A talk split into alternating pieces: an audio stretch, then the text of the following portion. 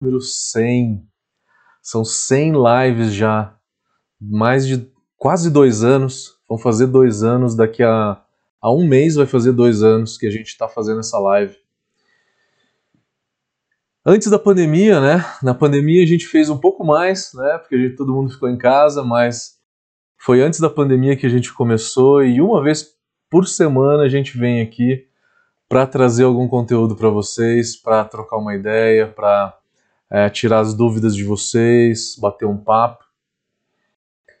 E a ideia da live de hoje é falar sobre um assunto que muita gente pediu e eu nunca tinha falado.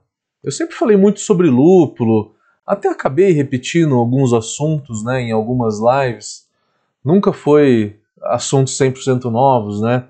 Porque a gente sabe que todo mundo não vê todas as lives e acaba pedindo de novo, e aí a gente vai lá e grava o mesmo tema de novo.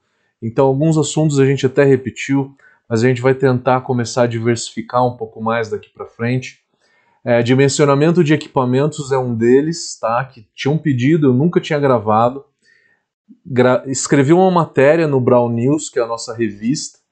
Já é um periódico, né? Antes era um newspaper, né? Um newsletter é, de qualquer empresa e acabou virando um periódico graças à minha prima Maria Flor que trabalha na Brau Academy que ela realmente fez isso acontecer e fez de uma maneira muito legal. Parabéns se ela estiver assistindo aí a live. Então vamos falar sobre dimensionamento de equipamentos. Eu preparei também uma apresentaçãozinha para mostrar para vocês, tá? Uma apresentação porque eu tinha que organizar minhas ideias, porque eu acabei pegando esse conteúdo um pouco de cada aula que a gente dá no, no curso de tecnologia cervejeira, que é um curso bem completo. E, aliás, a gente está com uma turma aberta para acontecer a partir de julho, julho desse ano. Sommelier de cervejas online também. A gente vai enviar cervejas para casa de vocês. E especialista em estilos também online. Quem tiver interesse, depois dá uma olhada lá. Peguei essa apresentação, fiz uma apresentaçãozinha então para vocês, para organizar um pouco as ideias na minha cabeça. Não só na minha cabeça, mas para também ficar visual para vocês. Meu amigo Marcelo Mazucato fez alguns templates para mim. Não sei se ele está vendo a minha live.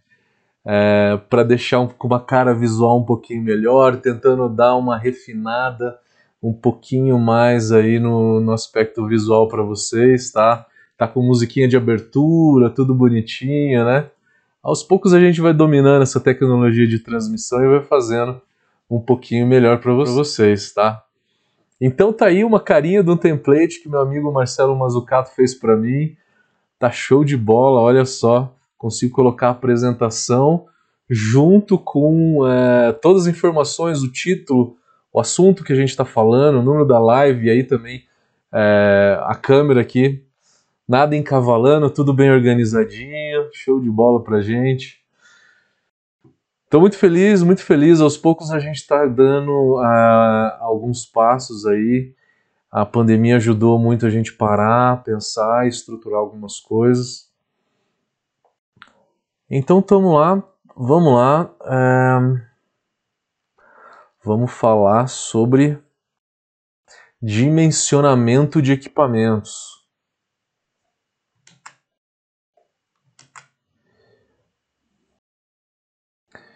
Para falar de dimensionamento de equipamentos, a gente tem que pensar todos, é, todas as partes do processo. A primeira delas, eu peguei, eu fiz aqui numa ordem, numa ordem cronológica da produção da cerveja, tá? Então, primeiro a gente vai falar de moagem, depois a gente vai falar é, de mostura, clarificação, fervura, fermentação, é, pasteurização, invase. Começando então com a moagem, como é que a gente pensa?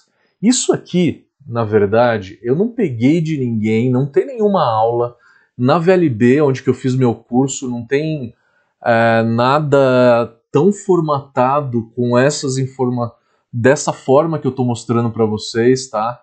Isso é muito de um conceito pessoal que eu criei na hora que eu dou as consultorias para cervejarias, eu acabo trazendo as informações e sugerindo desta forma. Então pode ter gente que tem uma outra ideia sobre esses assuntos. Seja bem-vinda, toda discussão é muito bem-vinda aqui, tá? Podem escrever qualquer sugestão que vocês tenham. Como eu penso o moinho de malte?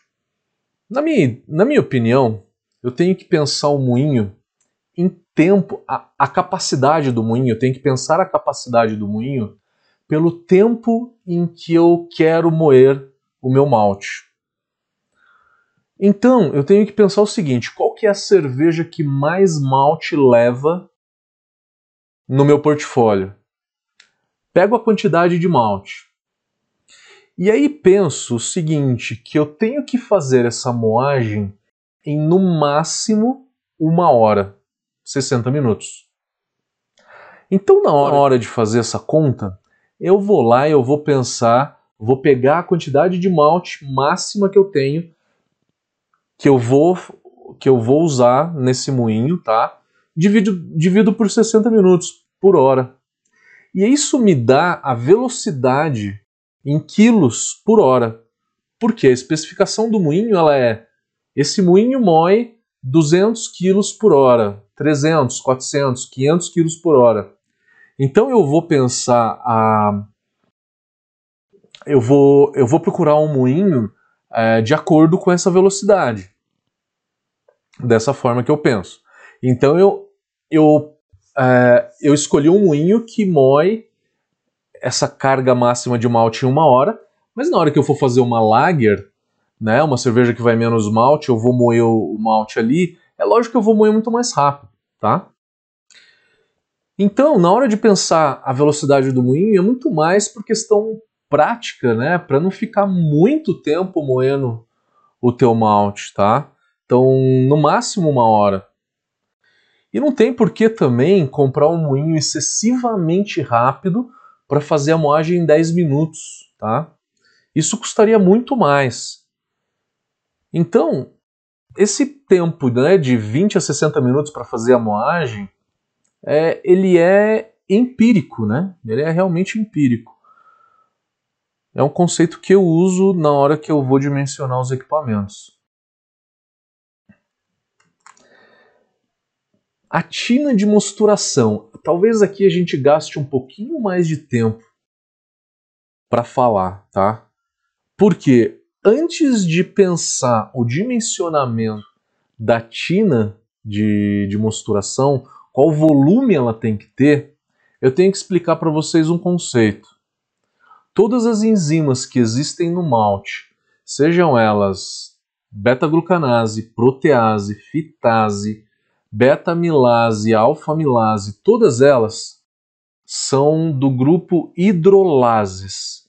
Hidrolases são enzimas que fazem hidrólise. O que é hidrólise?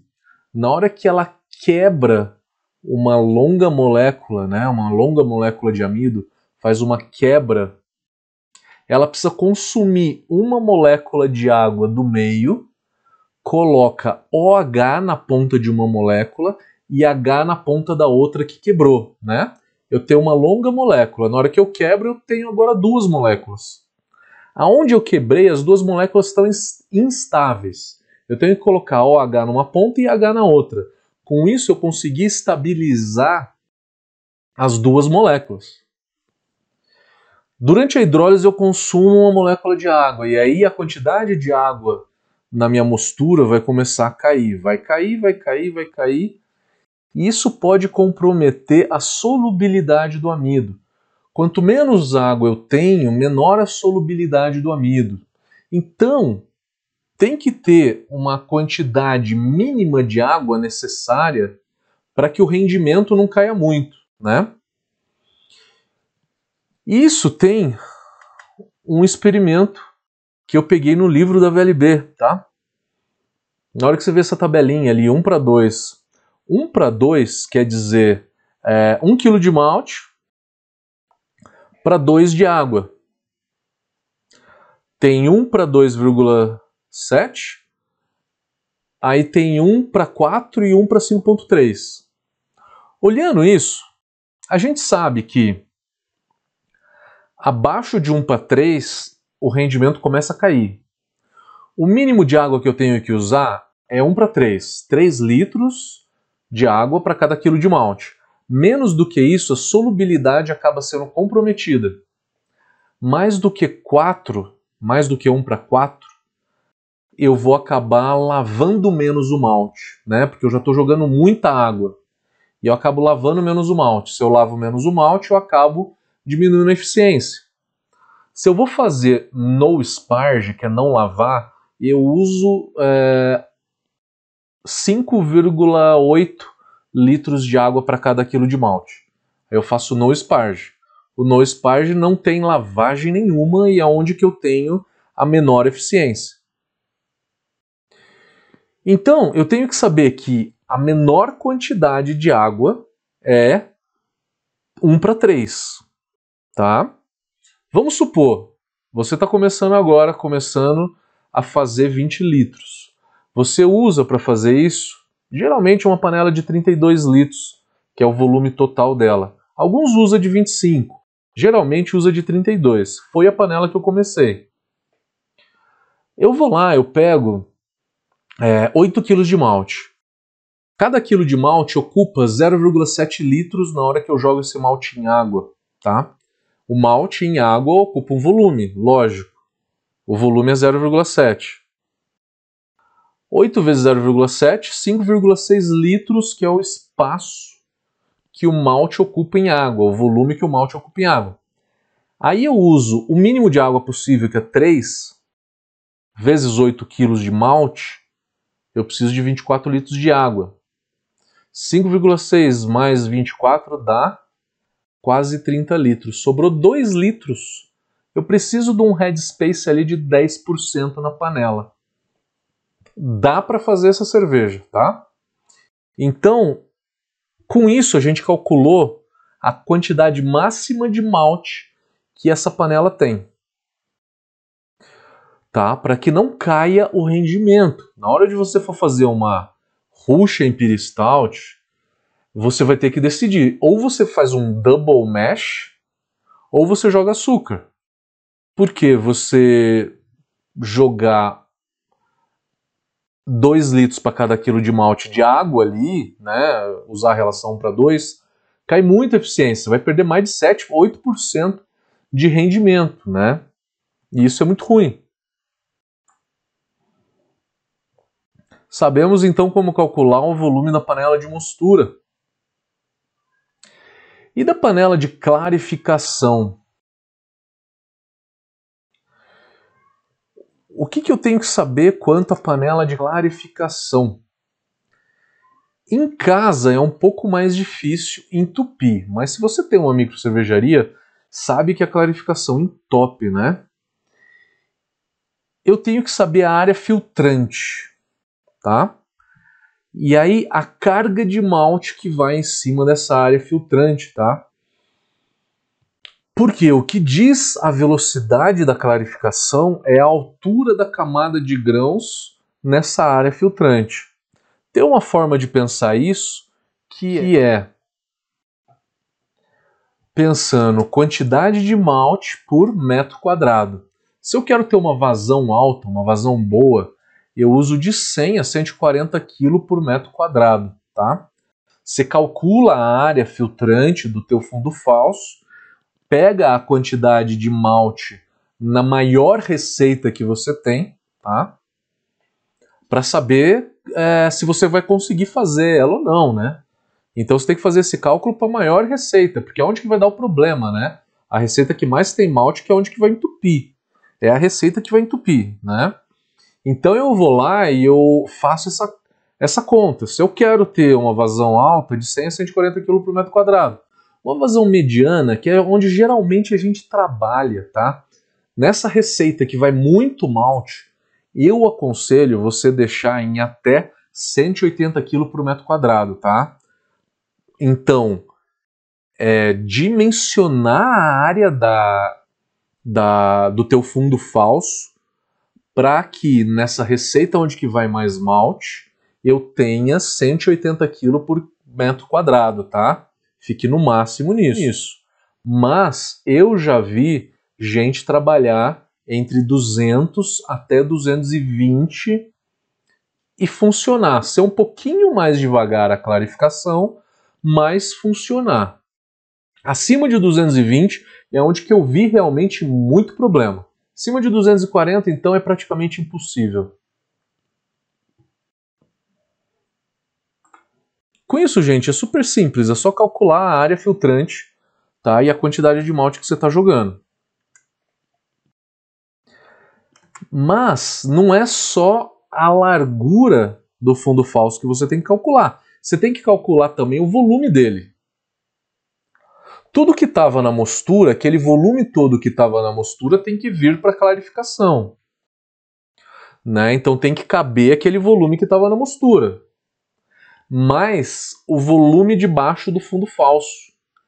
Que a gente coloca uma água de lastro antes de começar a clarificação, né? É uma água no, embaixo do fundo falso cobrindo ali uma película ali bem por cima do fundo falso. É a água de lastro. Então tem que caber a água de lastro mais o volume que veio da mostura. E aí deixa um headspace, 10% dá para mexer com um pouquinho de dificuldade, mas dá. O ideal é uns 20, tá? Tina de fervura. Qual que é o tamanho da tina de fervura? A fervura eu preciso de um headspace maior, porque eu tenho aquelas revoluções na fervura, né? E essas revoluções todas precisam de um espaço para poder mexer bem e não cair, né? Não fazer boil over. Se você tiver problema na fervura, você jogar um anti-espumante resolve, tá? Anti-espumante funciona. Pro caseiro, a simeticona, né? Que é o Luftal, ele melhora Pode parecer brincadeira, mas é verdade. O Luftal, ele quebra a espuma, ele não deixa formar tanta espuma nem na fervura nem no fermentador. Eu preciso calcular e saber qual é o meu volume pré-fervura. Em cima desse volume pré-fervura, eu tenho que jogar 30% de headspace. Volume pré-fervura é o volume de moço que eu vou ter antes da fervura. Eu tenho que fazer a conta, então, inversa, né? Eu tenho que saber quanto que eu quero no final da fervura. No caso aqui desse vídeo, eu mostrei para vocês que eu estou fazendo 20 litros, né? Lembra no exemplo da mosturação que eu estou falando, quero fazer 20 litros. Usei uma panela de 32. No final da fervura, isso quer dizer que no final da fervura eu preciso de 20 litros. Se eu evaporo 15%, né? Então eu vou ter é, eu vou ter mais ou menos 24 litros, 23 e alguma coisa, né? 24 litros antes da fervura. 24 litros mais 30% de headspace, né? Vai dar para fazer numa panela de 32 litros, tranquilamente. Eu não lembro das contas de cor, mas faz a conta dessa forma, tá? Quero 20 litros no final eu evaporo 15%. Então o volume pré-fervura é 15% a mais. 24, por exemplo. Mais 30% de headspace. E aí eu tenho o volume que eu preciso né, no, no final da fervura.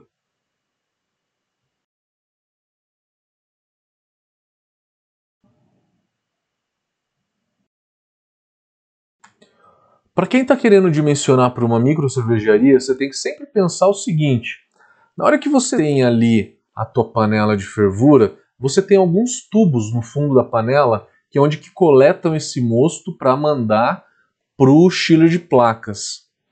E aí, é, para baixo desse fundo fica um certo volume, não consegue se coletar mais, né? Que é o volume morto, né? Que a gente chama do volume morto do fundo da panela de fervura que se esse cano for muito embaixo, eu vou acabar arrastando um trube muito grande e vou entupir o chiller de placas.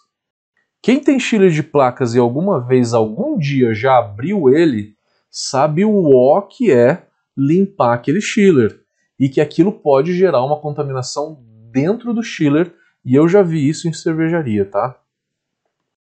Então, a gente tem que pensar o seguinte: se eu vou fazer só lager, eu preciso de um volume morto, né, de 2%. Então, 2% é o que fica para baixo do tubo coletor, tá? Para baixo do tubo coletor tem que sobrar 2%. 2% é muito pouco, porque vai pouco lúpulo numa lager, numa cerveja de trigo ou numa belga. Mas se você usa uma essa tina para ferver uma IPA, o volume de trube que forma é por volta de 5%, por conta do lúpulo. Uma NEIPA, Double IPA, vai por volta de 8%, tá? Então se você vai fazer uma, pretende fazer uma NEIPA na sua panela de fervura, você tem que colocar esse tubo um pouquinho mais para cima, para que fique 8% embaixo. Daí não arraste essa sujeira para dentro do chiller. Vocês devem estar se perguntando, pô, se eu colocar 8% é só para não complicar durante uma neipa, mas na lager eu estou perdendo um pouco, né? Tá, porque a lager precisaria só de 2%. Você está perdendo mais ou menos 6% aí. É verdade. Mas tudo para não comprometer o seu chiller de placas, tá?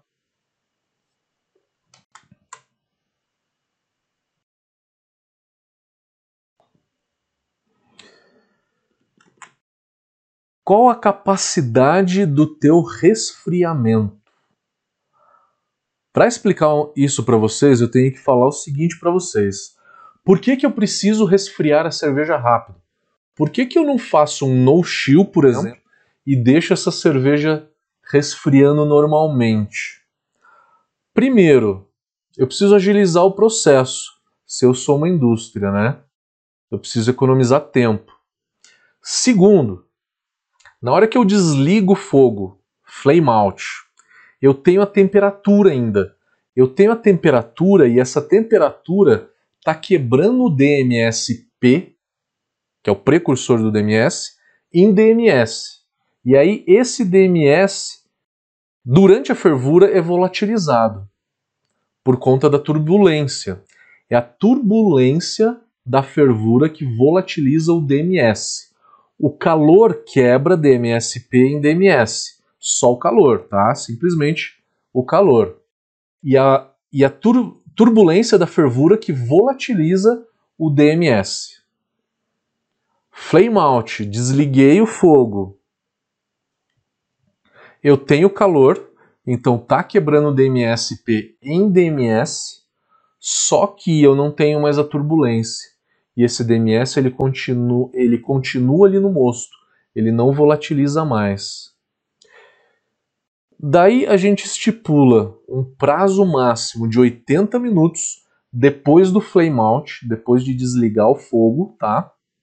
Considerando que esse mosto ele fica na temperatura de fervura, 100 graus, tá? Se você faz um pré-resfriamento no mosto, muita gente faz para jogar a adição de lúpulo de Ripple, tá? Daí não formam mais DMS, não formam mais DMS. É, abaixo de 80 graus não forma mais quase nada, tá? Que é por volta de 70, 80 graus que o pessoal faz esse, esse pré-resfriamento. Então, fique tranquilo se você faz isso. Então, 80 minutos é o tempo para que você não tenha DMS nessa cerveja, tá? Então, Ripple mais resfriamento, que é o período em que esse mosto fica quente dentro da panela tem que ser no máximo por 80 minutos, tá? Desliguei o fogo, eu vou fazer o ripple e o resfriamento. Os dois juntos tem que ser no máximo 80 minutos, tá? Esse é um motivo. O segundo motivo, que eu não coloquei aqui no slide, vocês podem olhar o que eu escrevi aqui no slide. Então, esse gráfico, então, ele resume isso que eu falei. Um segundo motivo é o seguinte: no final da fervura, 15, 10, 5 minutos para o final da fervura, eu fiz algumas adições de lúpulo. Se eu resfriar esse mosto, o amargor dessas adições vai ser pequeno. Se eu não resfriar esse mosto, o amargor dessas adições vão ser cada vez maior. É como se eu jogasse todo esse lúpulo a 60 minutos. Então, eu preciso resfriar o mosto, né? O mais rápido possível, na verdade.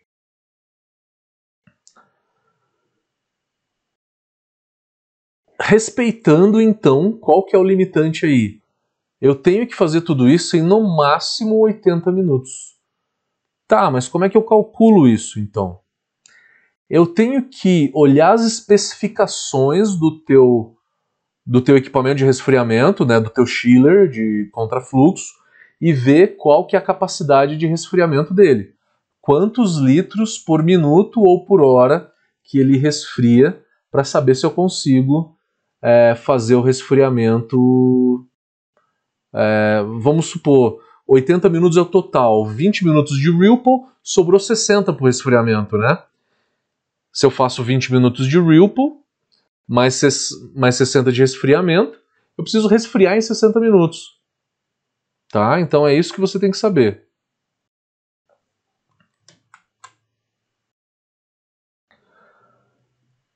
Fermentador qual que é a capacidade que eu tenho que pensar do meu fermentador. Na hora de planejar a compra dos equipamentos de uma cervejaria, geralmente a gente começa comprando fermentadores que tenham uma vez o volume da tua cozinha de braçagem. Por exemplo, a minha braçagem, a minha cozinha, ela produz é, 250 litros de mosto. Então, às vezes, o primeiro fermentador que eu compro é de 250 litros, porque eu estou começando. Mas aí a produtividade começa a aumentar, o espaço na cervejaria acaba ficando um pouco mais complicado, aí eu compro um fermentador que caiba duas braçagens ali, duas vezes o tamanho da cozinha.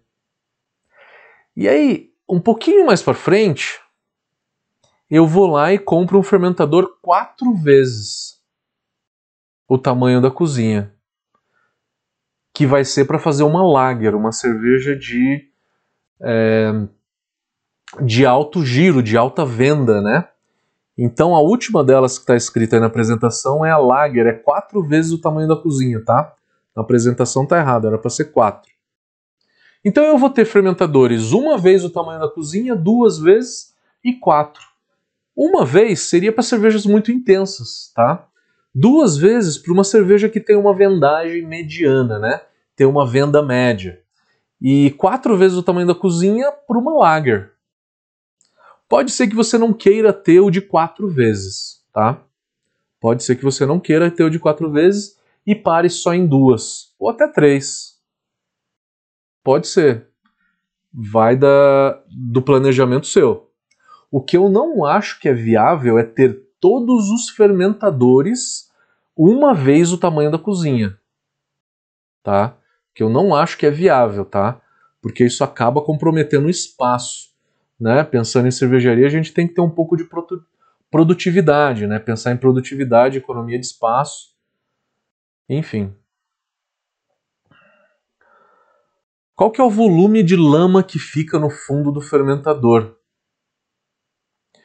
Né? Eu tenho um fermentador cônico, então, e aí todo fermentador cônico ele tem uma torneira na parte de cima do cone, que é a torneira que eu uso para invase, e uma torneira no fundo do cone, que é o que eu uso para lavagem, né? É, é, o dreno, né? Que eu uso para purgas. Eu tenho que pensar que se eu faço uma cerveja lupulada, que tem bastante lúpulo de dry hop, lúpulo mais levedura me ocupam mais ou menos 8% do volume do fermentador todo, tá? Então, a altura da torneira de invase no cone, né, eu tenho que calcular de acordo com esse volume. Para sobrar ali mais ou menos 8% é, abaixo da torneira de invase, né? Então eu tenho o cone. Aí eu tenho a torneira de invase. Para baixo dessa torneira de invase tem que ser mais ou menos 8%. Numa cerveja lager, a lager e a Weiss, Weiss ela tem muita levedura, tá? A lager porque eu faço um pitching o dobro. A Weiss porque ela fermentura em alta, fermenta em alta temperatura e ela se multiplica mais. Então, tanto Lager e Weiss ela tem uma quantidade de levedura um pouco maior. Uma ale normal, como uma Red Ale, uma Stout, não vai dry hop e não vai uma, não tem uma quantidade grande de levedura no fundo. É onde que eu preciso de um menor volume, tá? Entendido?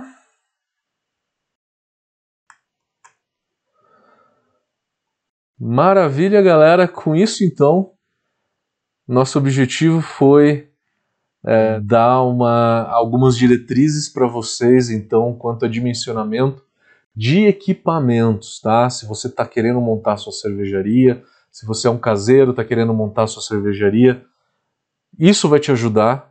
Se você já tem uma cervejaria e tem algum problema nela, talvez esse conteúdo te ajude a pensar, a entender o porquê que você tem esses problemas e talvez tentar consertar. Beleza, galera? Espero que com isso eu tenha conseguido é, trazer algum conhecimento sobre dimensionamento de equipamentos. Eu sei que não é uma coisa tão profunda. A gente entra muito mais a fundo num curso de cálculos. A gente tem um curso de cálculos cervejeiros que a gente fala bem mais detalhadamente sobre construção de equipamentos, entre outras coisas, amargor, cálculo de cor, né? Cálculo de uma, é, de uma receita é, inteira e a gente também fala hum, com mais profundidade em cálculos de equipamentos, tá? Mas com isso acho que eu consegui ajudar um pouco vocês, beleza? Valeu, galera!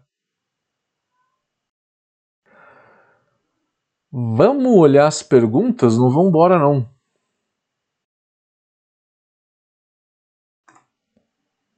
Cadê as perguntas? Vamos começar. Começar pelo Insta?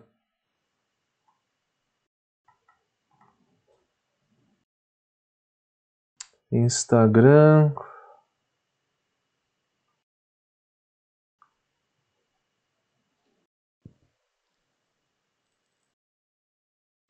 Boa noite a todo mundo, boa noite a todo mundo aqui que deu um oi no Instagram.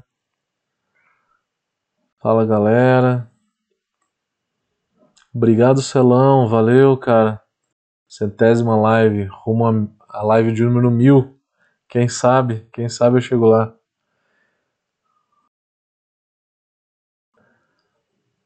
É, cerveja Nib perguntou: açúcar deixa o corpo de uma stout baixo? Deixa, deixa sim. Açúcar de mesa, acho que você está falando, né?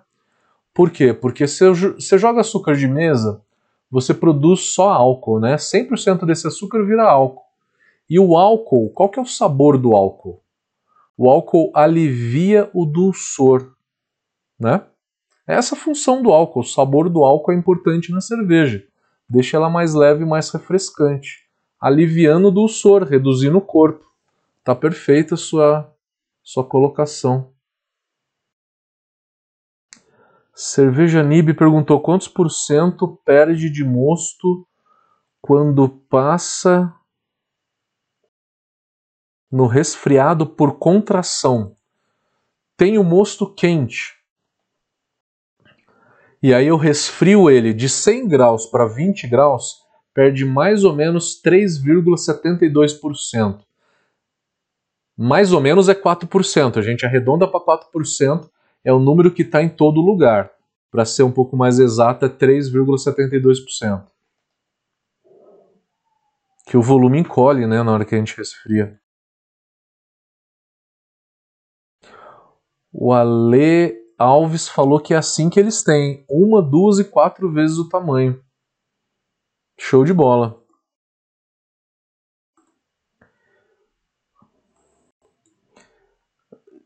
Desengenharia.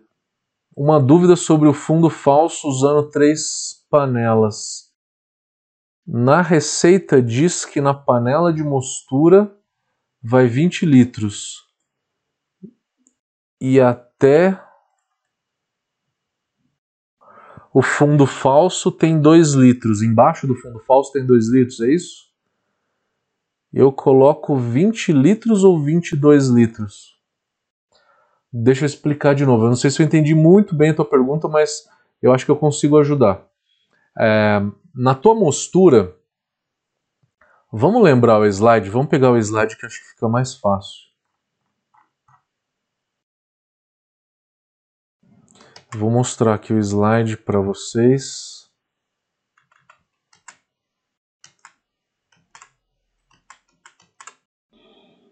Tá? Aqui no slide você consegue ver, ó. Eu quero fazer 20 litros de mosto. Esses 20 litros é no final da fervura. Se eu vou usar 8 kg de malte, ele ocupa em água 5,6 litros.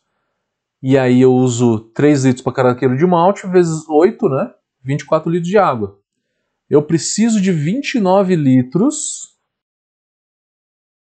Preciso de 29 litros é, de espaço na minha panela de mostura. Então é 29,6. Aí, na mostura tem 29,6.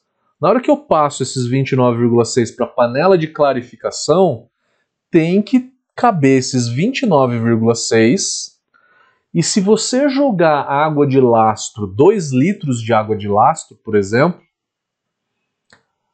vai ser 2 mais 29,6. Vai dar 31,6. Se a panela é de 32, não cabe. Daí a sugestão é não joga água de lastro nesse caso, tá? Se você for jogar água de lastro, você tem que computar a água de lastro mais o volume que veio da mostura. Beleza? Acho que com isso eu devo ter ter respondido. Cerveja Nib perguntou qual a quantidade de oxigênio para uma lager e uma IPA. Uma lager precisa de mais oxigênio. E eu preciso saber como é que você resfria, senão eu não consigo te responder como é que você faz a aeração, tá? Cervejaria Air Beer. Ele deve fazer mostura e clarificação na mesma panela. Pode ser. É, então, desengenharia. Se você faz tudo na mesma panela, você tem, com, você tem que saber o quanto que cabe ali e tudo, né? Você tem que é, só que pensa que para baixo do fundo falso fica ar, né? Geralmente fica ar. Geralmente fica ar. Então você tem que desconsiderar que aquilo não vai ser ocupado por nada, né? Tá, mas eu acho que com essa linha de raciocínio acho que você conseguiu entender. E aí você consegue planejar melhor o equipamento. Cerveja Nib falou: eu uso 6 a 7 Litro por minuto deve ser, né? 6 a 7 de oxigênio, deve ser litro por minuto. Em minhas cervejas, mas estou com uma perda muito grande de produto acabado. E possível que a levedura esteja se multiplicando muito e é está o motivo da perda. O que, que você diz perda muito grande de produto acabado? Que perda é essa de produto acabado? É oxidação? Você tem que jogar fora a cerveja? O que, que seria isso? Muito oxigênio é problema, tá? Muito oxigênio é problema. Tem que saber o volume do mosto que você resfria, por quanto tempo que você joga esses 6 litros por minuto, por minuto, né? Essa, ta essa taxa de, de oxigênio, tá? Tem que saber diversas outras coisas para conseguir calcular.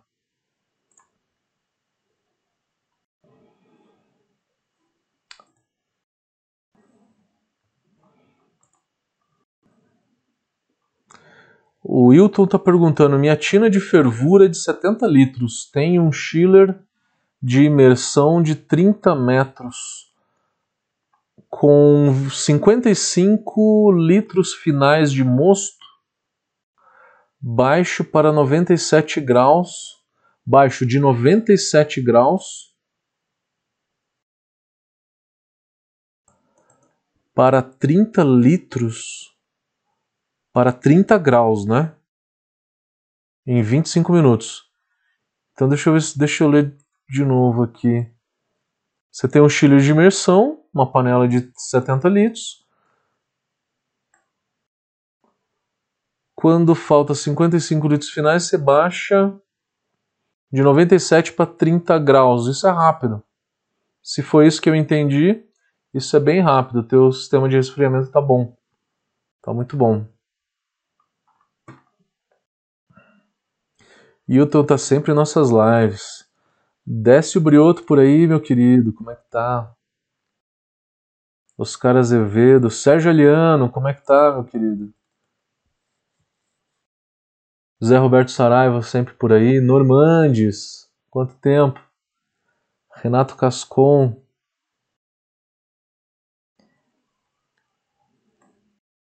Roberto Baggio também tá sempre aí.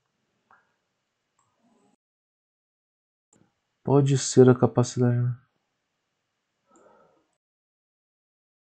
O Udo Labs Neto perguntou: pode ser a capacidade máxima de malte da Tina dividido por 60?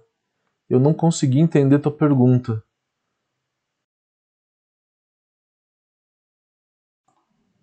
Porque eu leio todas as perguntas no final, eu não sei a respeito de que, que assunto que você estava falando. O Fábio perguntou se o Luftal não interfere na carbonatação da cerveja. Não, ele se degrada muito antes. Tanto que se você joga Luftal na fervura, você tem que jogar mais Luftal durante a fermentação, tá? É na proporção de 5 gotas para cada 20 litros. Reginaldo, como é que tá? Obrigado. Hilton, obrigado. Oscar, valeu também. Valeu, Evandro, tá, tá aí sempre também. Guilherme Carvalho, boa noite. Uma dúvida em relação à quantidade de barril num brew pub. Levando em conta o volume de produção em torno de 2 mil litros. É, eu não abordei mesmo, né? Ah, eu realmente não abordei quantidade de barril. Para uma cervejaria, é, eu tenho esse número mais ou menos. Que você tem que você tem que considerar que o barril retorna entre 20 e 25 dias. Entre 20 e 25 dias o barril retorna. E aí você vai saber o volume que você faz na cervejaria como um todo o volume que você invasa em barril, tá? E aí você tem que calcular que se você invasou hoje, esse barril ele vai retornar de 20 a 25 dias, que é para quem vende para fora, tá? No brew pub, cara, difícil dizer, mas se você não vende muito para fora, eu acho que você tem que ter o volume que você vende mais uns 40, 50% para poder lavar estocar, né? Você tem que ter algo por volta de 50% a mais do que você do que você invasa, do que você gira. Eu nunca parei para fazer essa conta certinho. Você tem alguma ideia? Compartilha com nós aí, que acho que outras pessoas podem querer também. É, Sérgio, uma cozinha de 250 fermentador de mil seriam necessários quatro braçagens. Faria em dois turnos de trabalho, dois dias. Isso, isso. Em dois dias, duas braçagens por dia, você faz quatro braçagens então. Tá? Esse seria o normal. Nayana está perguntando: quando você joga açúcar de mesa, as leveduras vão comer açúcar e largar a maltose? É, a maltose ela é consumida depois da sacarose, né? O problema, na verdade, é você jogar muita glicose. Se você joga muita se você joga muita glicose, a glicose é uma molécula é, monossacarídea, monossacarídeo que a levedura come muito rápido. Se ela come muito rápido, ela fica preguiçosa para digerir um disacarídeo, que ela tem que quebrar tem que fazer uma quebra, né, primeiro da molécula, gastar um tempo e energia para quebrar em duas. Então, é, o, o que acontece é o seguinte, você não pode ter muita glicose no teu mosto, nem glicose nem frutose, que são os dois monossacarídeos que a levedura come. Entre maltose e sacarose eu não vejo problema, tá? Mas eu estipulo um máximo de açúcar de mesa, 15%. Por quê? Porque acima disso você vai sentir muito o sabor do álcool, o aroma do álcool, né? Eu não acho que é viável jogar mais do que 15% de açúcar de açúcar de mesa, tá? Guilherme Carvalho, em relação ao gerenciamento de produção, qual é o volume recomendado para se ter em estoque, pensando numa venda estimada de 2 mil litros mês? Em geral, qual tempo de estoque dá para uma lager, por exemplo? Deixa eu ler de novo a tua pergunta para ver se eu entendi.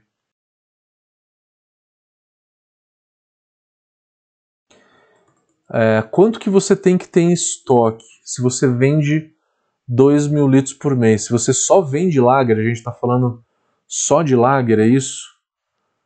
É, qual que é o tempo que você demora para produzir a tua lager? 20, 25, 30 dias?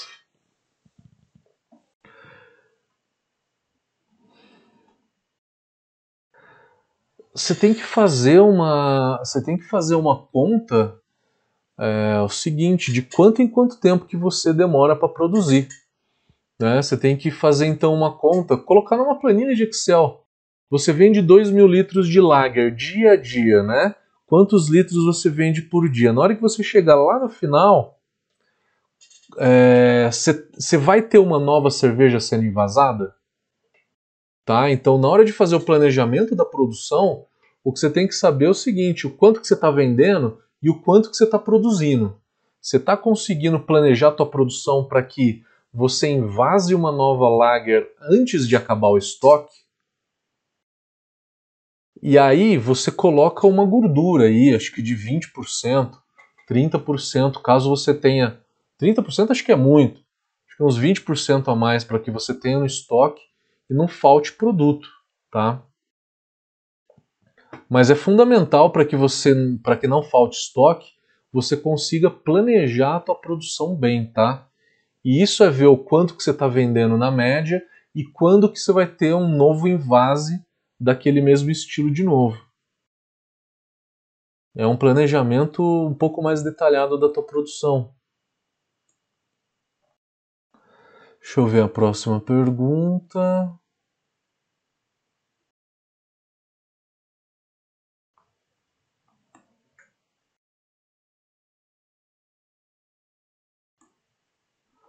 Aí o Guilherme também perguntou como que eu penso na quantidade de fermentadores.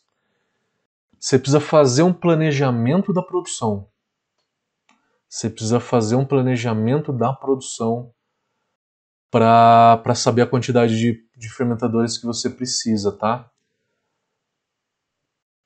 Versus, aí você tem que saber, né? É um cálculo um pouco detalhado que é difícil é difícil de fazer aqui online, mas você precisa fazer um planejamento da produção, saber quantos dias cada cerveja fica dentro do fermentador, tá?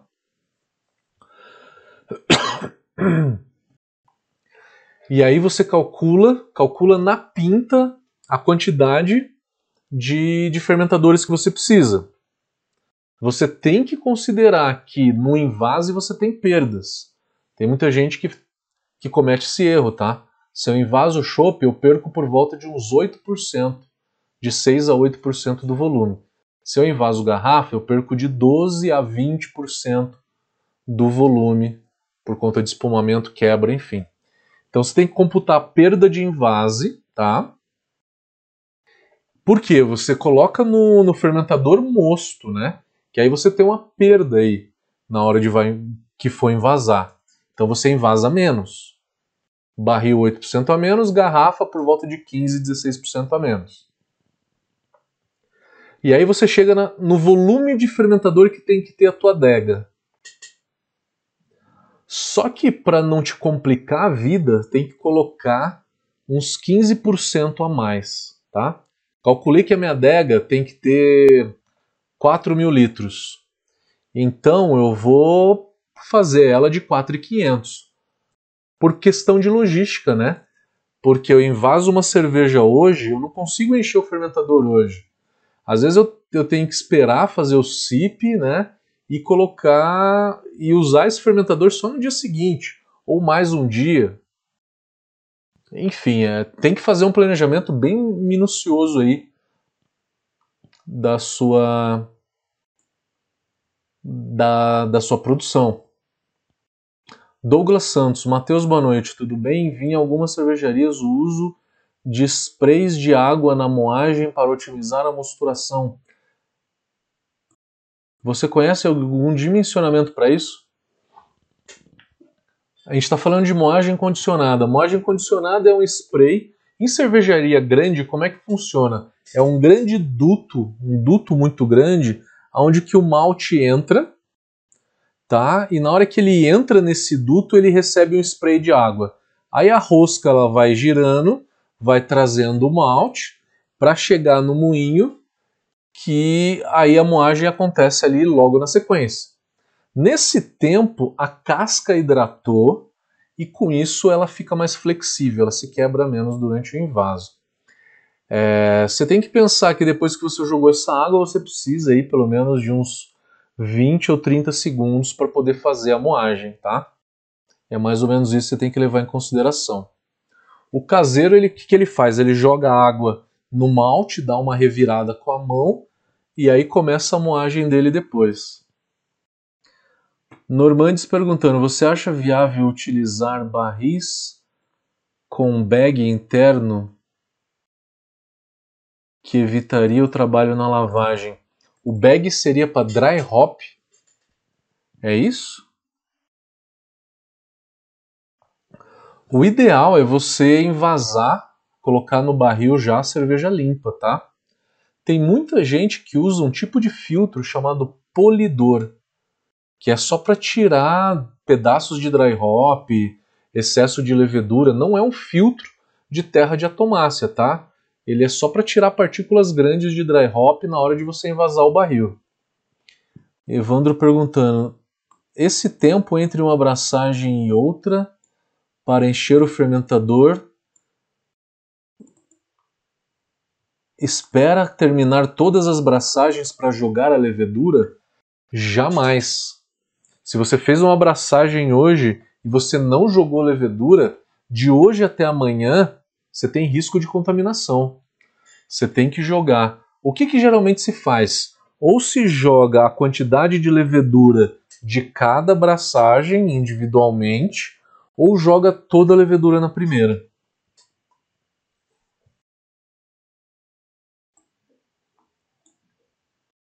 Wagner William, cheguei agora e não sei se você falou como dimensionar a tina de clarificação tendo em vista as cervejas High Gravity. Podemos voltar, meu amigo, não tem problema nenhum.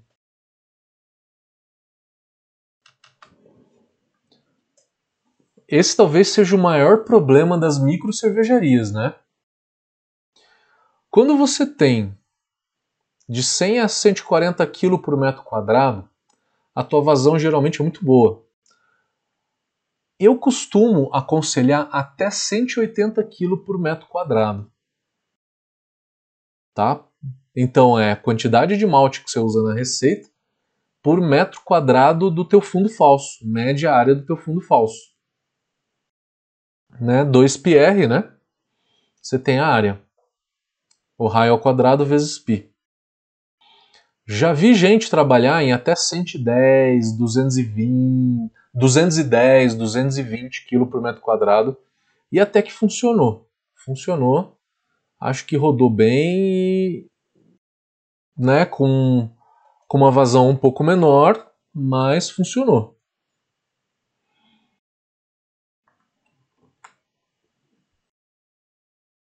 Tá? Esse é o principal problema. E aí você tem que usar para fazer essa conta a tua receita que mais vai malte. Lógico, né? Porque é onde que você vai ter problema.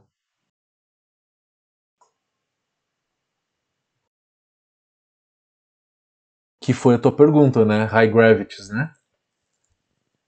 João Ming, depois do invase do barril, quanto tempo eu tenho de armazenamento usando câmera fria? Depois que você invasa o barril, com certeza o barril ele, ele fica bem por até três meses. Três, às vezes quatro meses. No máximo um ano. No máximo um ano. Então, na verdade, a gente tem que trabalhar com o mínimo, né? E o mínimo na minha cabeça é três meses, tá? Acho que menos do que três meses é quase impossível do barril estragar. Mas eu já vi barril durar dois anos na câmera fria a cerveja tinha dry hop e estava com aroma ainda, tá? Só que a gente tem que trabalhar com o menor tempo possível, que é por volta de uns três meses. Adam Guilherme, o bag que ele deve usar falando é um tipo de barril que vai no saco dentro. Ah, o Adam tá falando do, da pergunta do Normandes, né? Vai um saco dentro. Saco dentro para lúpulo, né? O Douglas Santos, perguntando outro ponto: cervejarias com equipamento para produzir as cervejas lights tentam adotar uma, uma produção high gravity com posterior diluição para otimizar a sua produção. Como sair dessa cilada? Eu não vejo, Douglas, eu não vejo problema você fazer uma cerveja high gravity.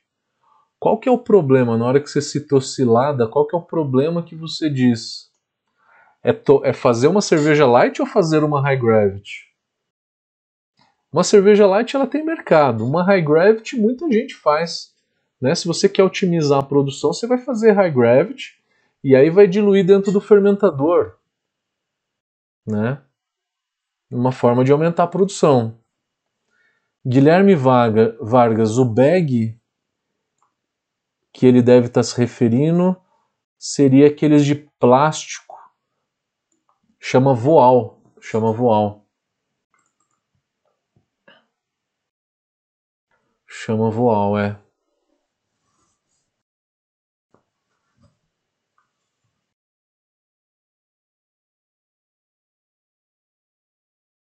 Ah, o Douglas ele escreveu aqui que o problema seria equipamentos projetados para cerveja light. É exatamente isso, cara. É, é isso que acontece. Falta de conhecimento por conta dos produtores de equipamento no Brasil hoje, tá? É, você consegue rodar cerveja de 5 a 6% de álcool, tá? Mais do que 6% de álcool, muito equipamento é, fica comprometido. Estamos falando de 15 plato de OG, tá? Então você precisa você precisa saber que você às vezes vai rodar uma cerveja com mais malte, né? Pegar a quantidade de malte, fazer essas contas que eu mostrei para vocês e especificar para o teu produtor de equipamento, para o fabricante do teu equipamento, o quanto que precisa, né? Porque senão acaba virando um problema muito grande para a cervejaria, tá? Eu já vi equipamento fazendo a clarificação em 5 horas é muito tempo, né? Isso dá problema no, no Lautrin, que nem o Douglas falou. Aí o Douglas perguntou se usar enzima ajuda. Ajuda, mas não muito. A gente está falando da beta-glucanase, né?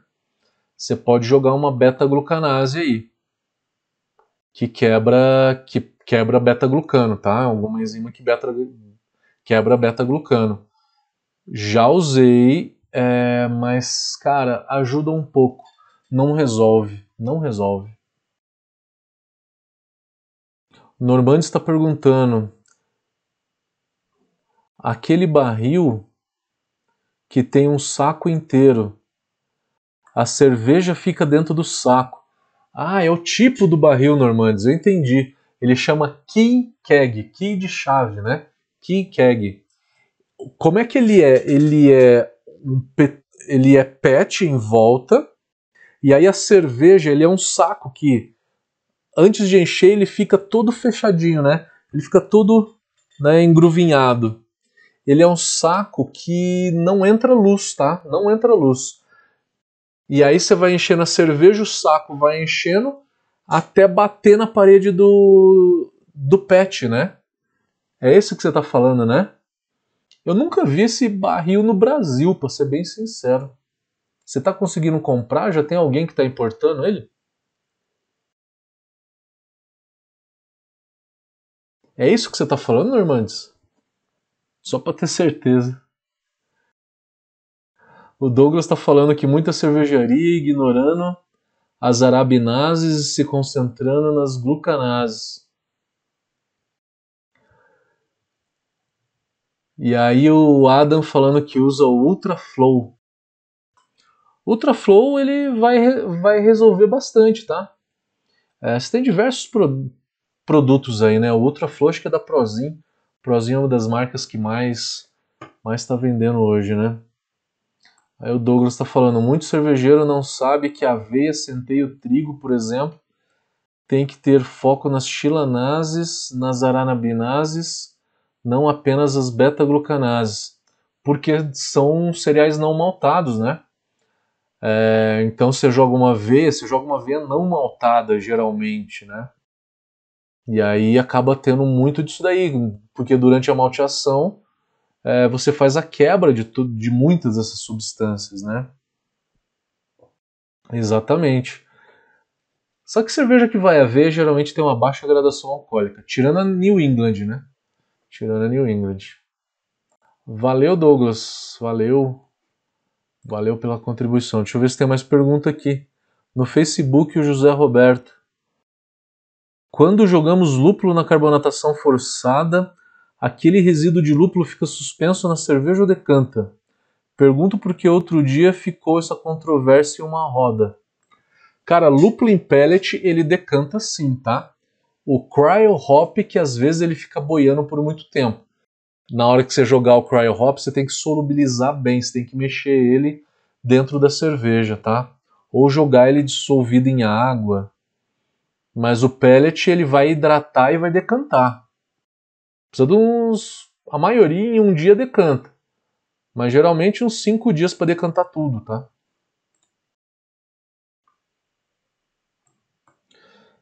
Deixa eu ver se tem perguntas no Insta.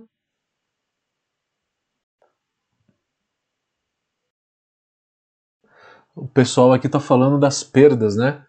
A cervejaria Airbeer está falando que de 100 litros que tem dentro do fermentador, que ela invasa 900. A cervejaria Nib fala que tem um fermentador de 100, perde 50 e invasa 50. Caramba! Bastante. Vou ver se tem mais perguntas.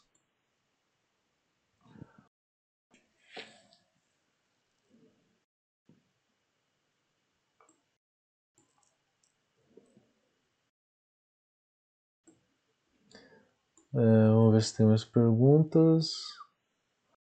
O Ruth está perguntando: é o Renato? É, quanto tempo posso ficar com uma Pilsen na câmera fria? No mínimo três meses, tá? É, três meses, três meses ela aguenta bem. Mais do que três meses ela começa, ela começa a ter um problema de talvez azedar, tá? Mas três meses ela vai, ela vai bem. Pode ser que dure até dois anos, que nem, que nem eu falei hoje. É, qual é o espaço da câmera fria? Putz, o espaço da câmera fria tem muito mais a ver com a, o teu giro, né? O teu giro, as tuas vendas. E aí você tem que calcular o quanto que você precisa de estoque. Você precisa fazer um planejamento da produção, né? quanto que você produz, o quanto que você vende e com qual frequência você consegue produzir um novo lote, né? Porque quanto menor o armazenamento, melhor. O Ruth está perguntando se vale a pena o filtro polidor. Vale se você, se você tiver tendo problema de invasar barril sujo, aí eu acho que vale sim. Eu sempre vejo esse filtro polidor em quem tem um volume muito grande de barril.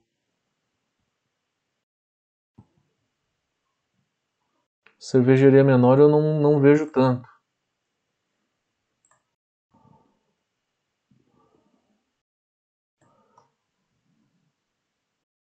O Normandes falou que é esse mesmo, que é esse barril que tem o saco dentro, que é um saco de alumínio, né? O Keg. Quem estiver assistindo, dê um like para mim. Obrigado, Douglas, por, por ajudar. Quem estiver por aí, dê um like para ajudar. Se inscrevam no canal, por favor. O Vitor Hugo está perguntando: temperatura de armazenamento ideal seria qual? De chopp, né? Acho que a gente está falando de barril de chopp.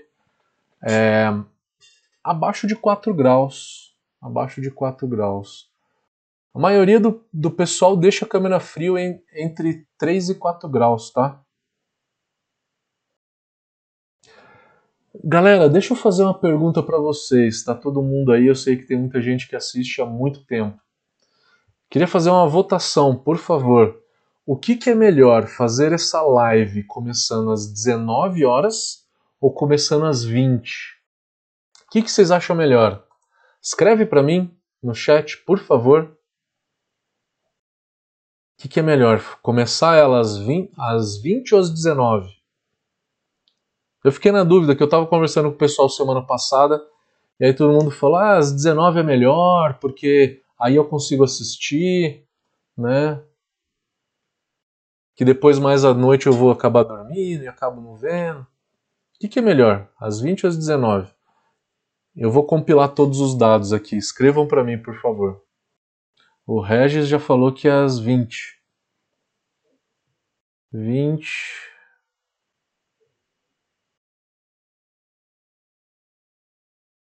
Tem muita gente que trabalha, né? Eu, como eu sou de São Paulo, eu sei que é difícil começar qualquer coisa às 19, né?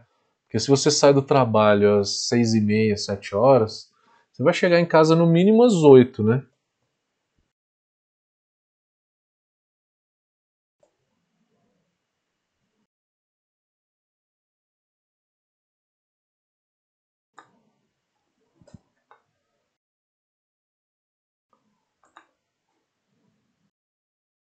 E escrevam também as últimas perguntas. Eu vi que acabaram as perguntas do chat.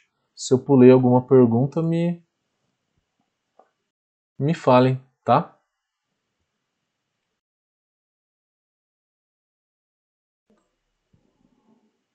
Coloquem mais perguntas aí, por favor. Tá bem empatado, né?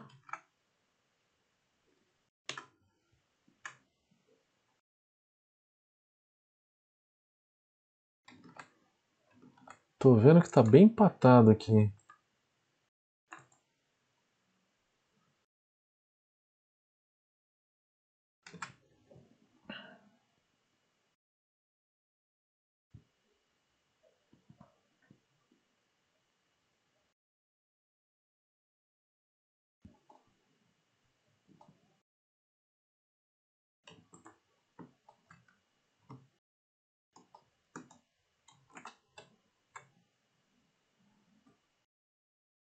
Enquanto vocês respondem se é melhor às 19 ou às 20, o Udo Lab está perguntando: dimensionamento de bombas, alguma dica? É, a coisa principal que a gente tem para falar de bombas é o seguinte: na hora que você vai fazer a tua clarificação, você tem que ter um inversor de frequência ligado na tua bomba, tá? Você tem que ter um inversor de frequência ligado na bomba, porque senão você suga demais e aí você entope a camada de grãos. Uh, geralmente, para 250, 300 litros, essa bomba ela fica entre 2, 3 HPs, tá? Não mais de 3 HPs. Bombas de 5, 10 HPs é mais para cozinha de, é, de 2 mil litros, 3 mil litros.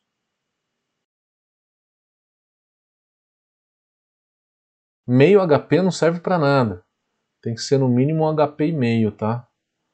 A 3, eu acho que talvez 3. O que a maioria das micro usa é 3. 2 a 3. Conta pra gente quem tem experiência aí. Se vocês acham que é melhor. Qual o tamanho que é melhor? Por volta disso, né?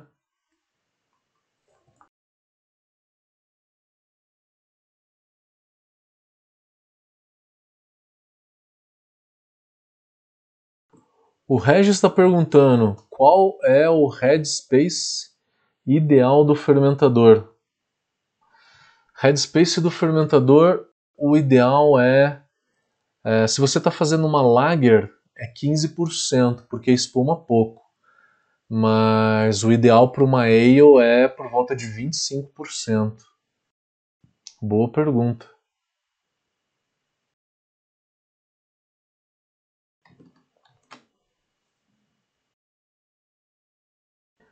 Deixa eu contar os votos então aqui. Às 19 horas tem um, dois, três, quatro, cinco.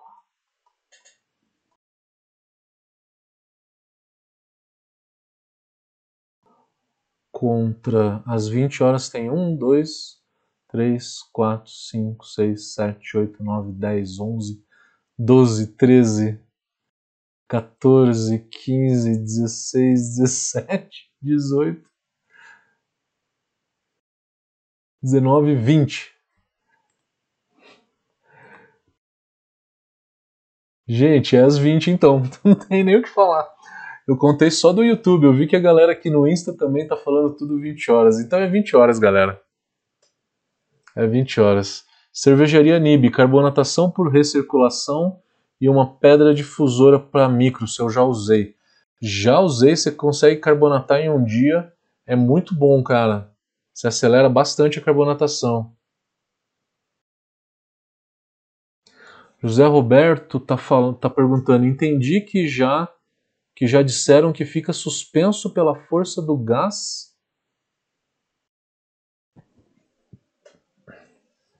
Deixa eu ver a tua pergunta anterior.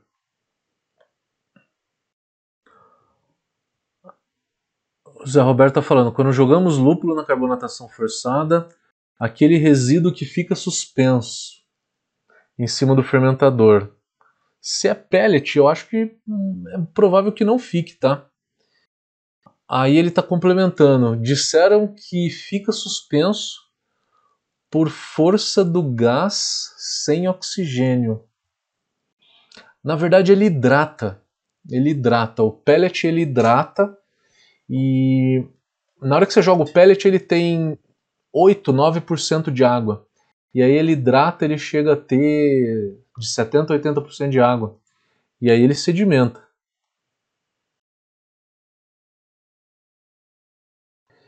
O José Roberto falou que tem stout que está 5 anos na geladeira. E ainda tá boa. Caraca, tua mulher não te matou não, cara? Você ficou ocupando a geladeira por cinco anos com garrafa. Show de bola, brincadeira, cara. Mas cinco anos e ficou boa? O malte, a primeira coisa que some, tenta perceber isso na tua cerveja. Primeira coisa que vai embora é o sabor do malte. O cremoso, aquele sabor de pão líquido, sabe? Isso é a primeira coisa que vai embora e a cerveja fica aguada. Você sentiu que ela já está aguada? O amargor também cai. Então fica, ela fica aguada, o álcool fica presente e o caramelo fica presente. Você sentiu que ela ficou mais aguada? Aí ela já estragou. Estragou não, saiu do ótimo dela, né? Saiu do ótimo.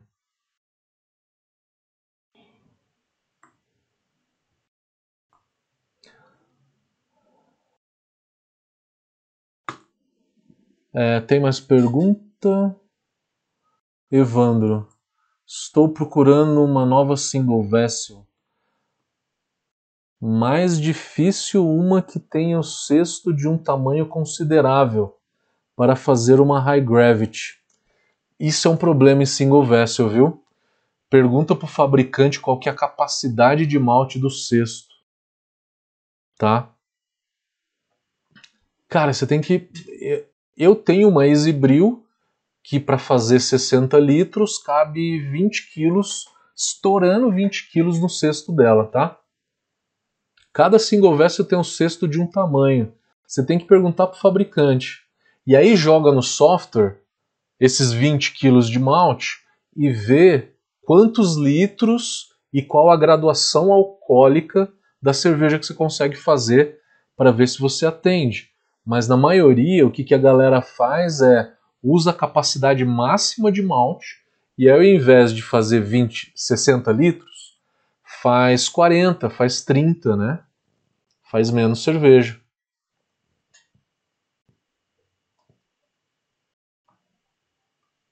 Tribloco vai custar muito mais caro, depende da tua da tua necessidade.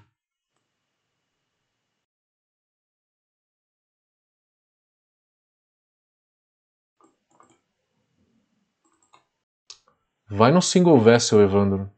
Vai no single vessel mesmo. Single vessel aí você esquenta a água num balde com uma resistência, joga uma resistência dentro de um balde e esquenta. O do Labs eu não entendi. Diâmetro de tubulação, qual usar uma polegada ou mais?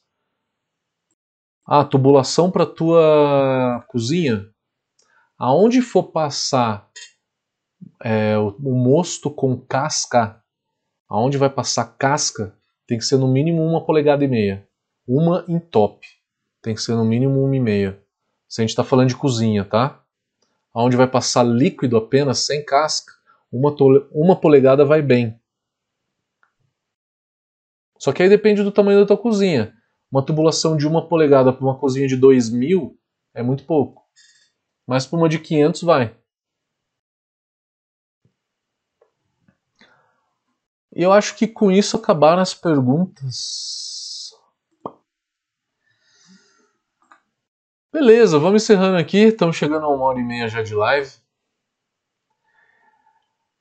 Galera, valeu demais, obrigado aí por mais uma live. Eu gostei muito de ter feito essa live, foi um assunto que eu nunca tinha falado. Eu vi que teve bastante interação, vocês participaram bastante. Gostei muito, galera, gostei muito. E se liguem no conteúdo das próximas lives que eu vou tentar sempre trazer coisa nova. É, vou tentar também trazer é, muito artigo de que de revistas e é, e coisas científicas, tá? Eu vou começar a trazer um conteúdo bem mais aprofundado, como no dia 8 de junho a gente vai ter uma palestra. É, eu vou pegar uns assuntos de umas palestras que um cara falou sobre a New England, né? Por que, que a New England envelhece mais rápido? É, o que, que dá turbidez? É, enfim, vamos trazer bastante coisa legal aí. Na próxima semana, dia 25, a gente vai falar de BUGU, tá? Qual que é a relação BUGU? No dia 1 de junho vamos falar a história da Pilsen com a convidada Fabiana Bom Tempo, da cervejaria Kruger de BH. Valeu, galera. Forte abraço. Vejo vocês terça-feira que vem, às 20 horas, tá? Vamos manter às 20 horas. Porque vocês decidem, galera. Estamos aqui por vocês. Valeu. Abraço.